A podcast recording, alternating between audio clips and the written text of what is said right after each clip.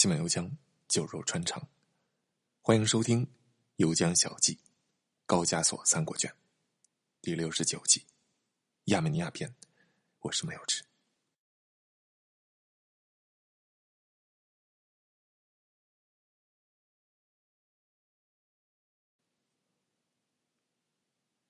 要说面前这尊雕像的故事，我们需要先追溯一下亚美尼亚的民族历史。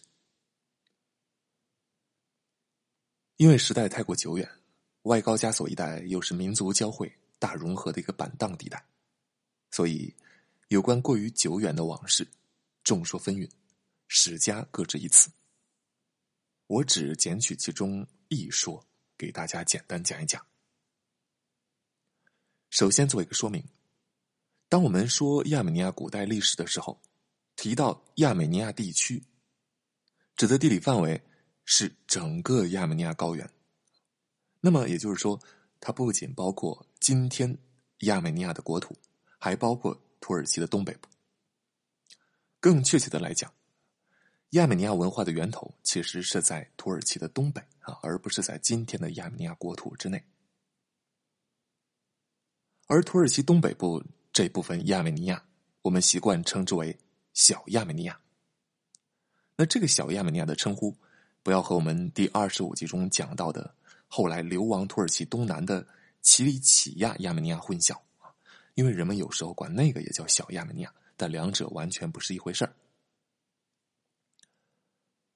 那么，除了土耳其东北部这一块亚美尼亚地区之外，其他的部分我们称之为大亚美尼亚，啊，主要是东亚美尼亚。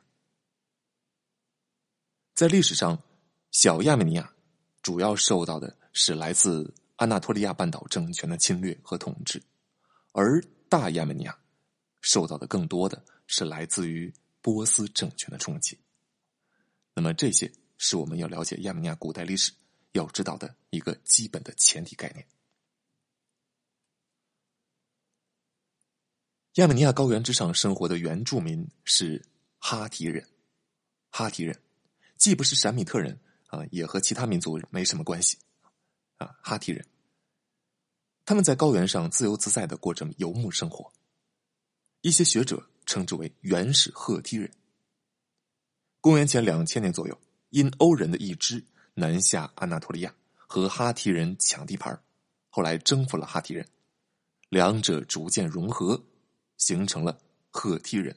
赫梯人随后建立了安纳托利亚半岛上著名的政权，鼎鼎大名的。赫梯帝国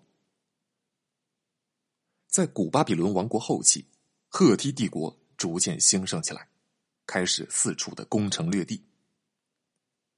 公元一五九五年，赫梯帝国兵锋南下两河流域，攻占了哈尔帕城，给予古巴比伦王国致命打击。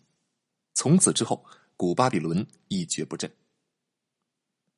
那我们讲过，巴比伦主要指的是两河流域的南部。我们再把视角往上游看过去，两河流域的北部叫亚述。在古巴比伦衰没的同时，北部的胡里特人势力开始崛起。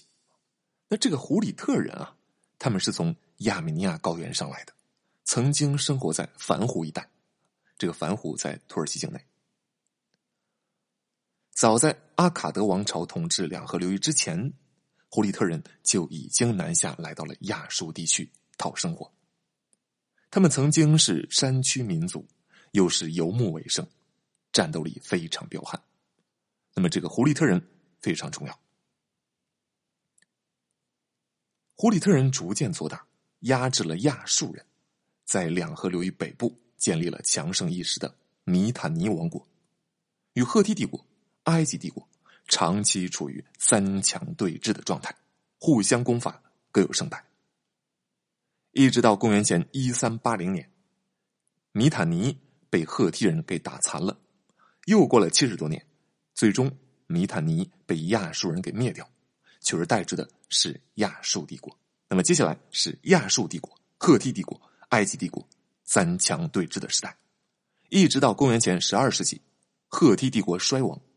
他治下的民族开始活跃起来。赫梯帝国衰亡之后，公元前九世纪中叶，乌拉尔图人以樊城为中心，建立了乌拉尔图王国。这个樊城位于刚才说的樊湖的东畔。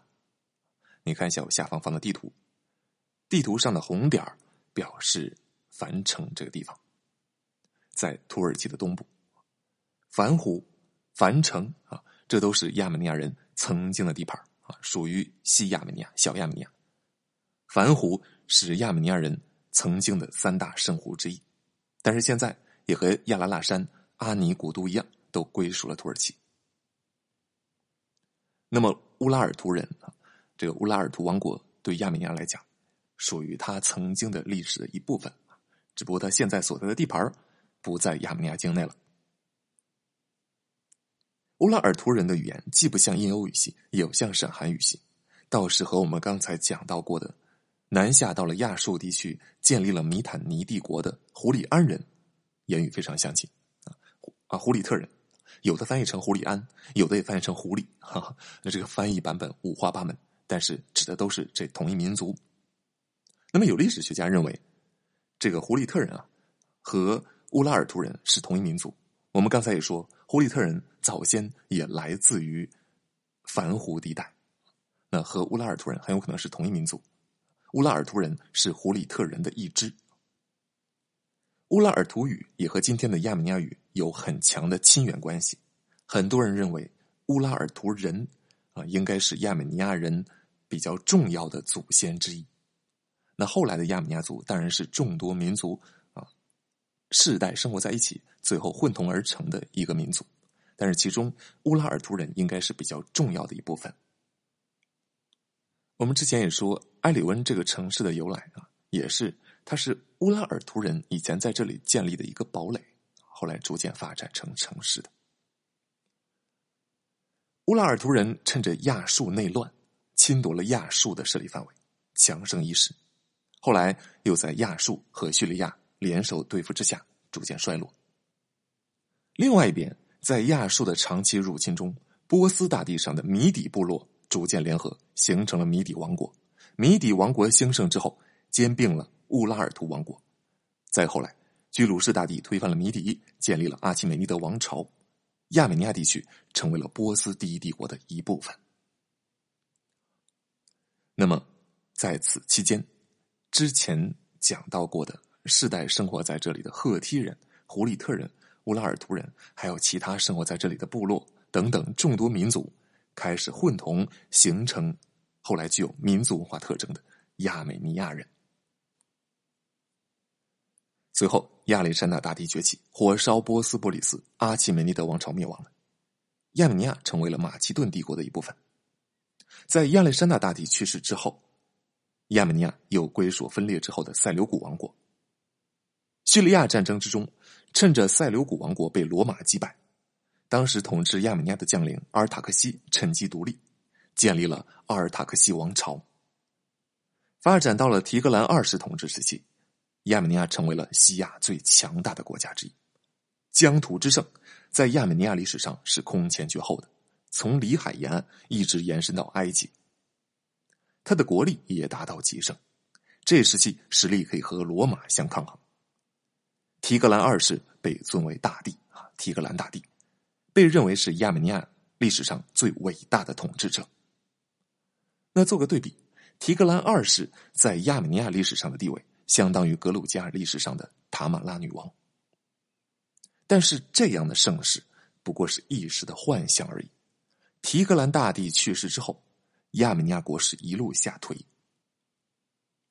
罗马和帕提亚帝国再次争锋，亚美尼亚沦为双方争霸的擂台。罗马和帕提亚都没有直接吞并亚美尼亚，双方的统治者都明白，留着亚美尼亚作为缓冲地带对自己更为有利，所以他们都是采取扶植代理人国王的方式来控制亚美尼亚，让亚美尼亚为自己所用，来对付对方。所以在双方的争夺过程中，亚美尼亚的国王一会儿是罗马扶植的人，一会儿又是安息复制的人啊，安息就是帕提亚帝国。一直到公元五十四年，在罗马和帕提亚双方的夹击之中，啊，刚才讲的阿尔塔克西王朝灭亡了，这个时候，对于世界来讲，才刚刚进入公元纪年半个多世纪，但是亚美尼亚持续较长时间的这种独立的历史已经结束了。接踵而来的是接近一千九百年的异族统治，各方势力轮番登场：波斯、罗马、阿拉伯、塞尔柱、蒙古、天门、土耳其、沙俄。一会儿他成为这个帝国的行省，一会儿又成为另外一个帝国的保护国，一会儿又被两家瓜分，一会儿又被完全吞并，始终在夹缝里面挣扎求存，一直到一九九一年啊，才算真正独立。外高加索三国虽然全都被不断的冲击、侵略、肢解、统治啊，但是三者之中，被蹂躏的最体无完肤的，当属亚美尼亚啊，这是它的地理位置决定的。它处在小亚细亚和伊朗高原之间的缓冲地带，在最前线。那么说回到刚才，公元五十四年，阿尔塔克西王朝灭亡，小亚美尼亚成为了罗马的一个省，大亚美尼亚被帕提亚帝国控制。帕提亚帝国控制了大亚美尼亚之后，直接派帕提亚帝国王室的人、王族的人去亚美尼亚做国王。另外一方面，罗马当然不会坐视大亚美尼亚成为帕提亚的保护国，因此双方继续大打出手。九年之后，也就是公元六十三年，罗马和帕提亚缔结了一个妥协双方的条约。罗马同意亚美尼亚的国王由安息王族出任，但是出任之后必须获得罗马的同意，并且由罗马的统治者为这个国王进行加冕。意思就是说，任命权交给你。但是统治合法性交给我。当时的亚美尼亚国王是提里达底一世，提里达底一世是帕提亚帝国国王的弟弟啊，根正苗红啊。根据协议约定，提里达底一世面对尼禄的雕像，摘下了王冠，然后先回帕提亚见了一下哥哥，接着前往罗马城面见当时的罗马皇帝，也就是尼禄。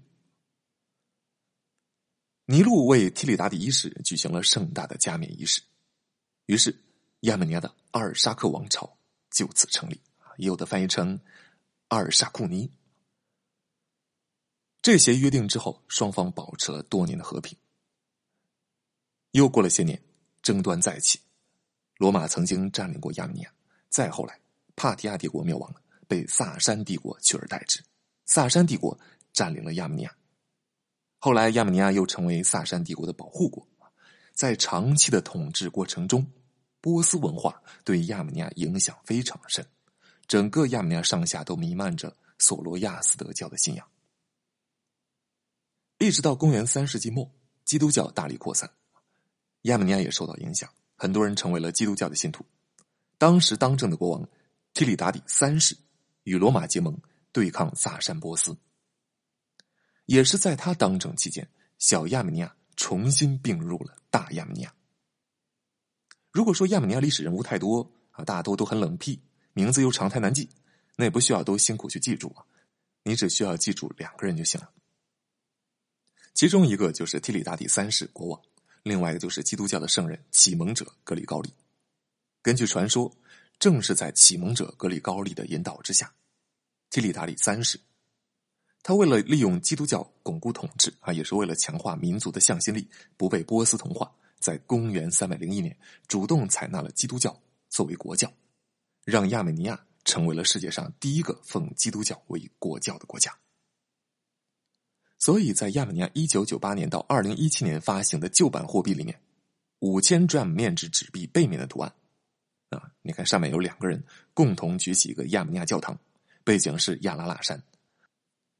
左边带着十字架主教冠冕的就是格里高利，右边带着王冠的就是提里达第三世。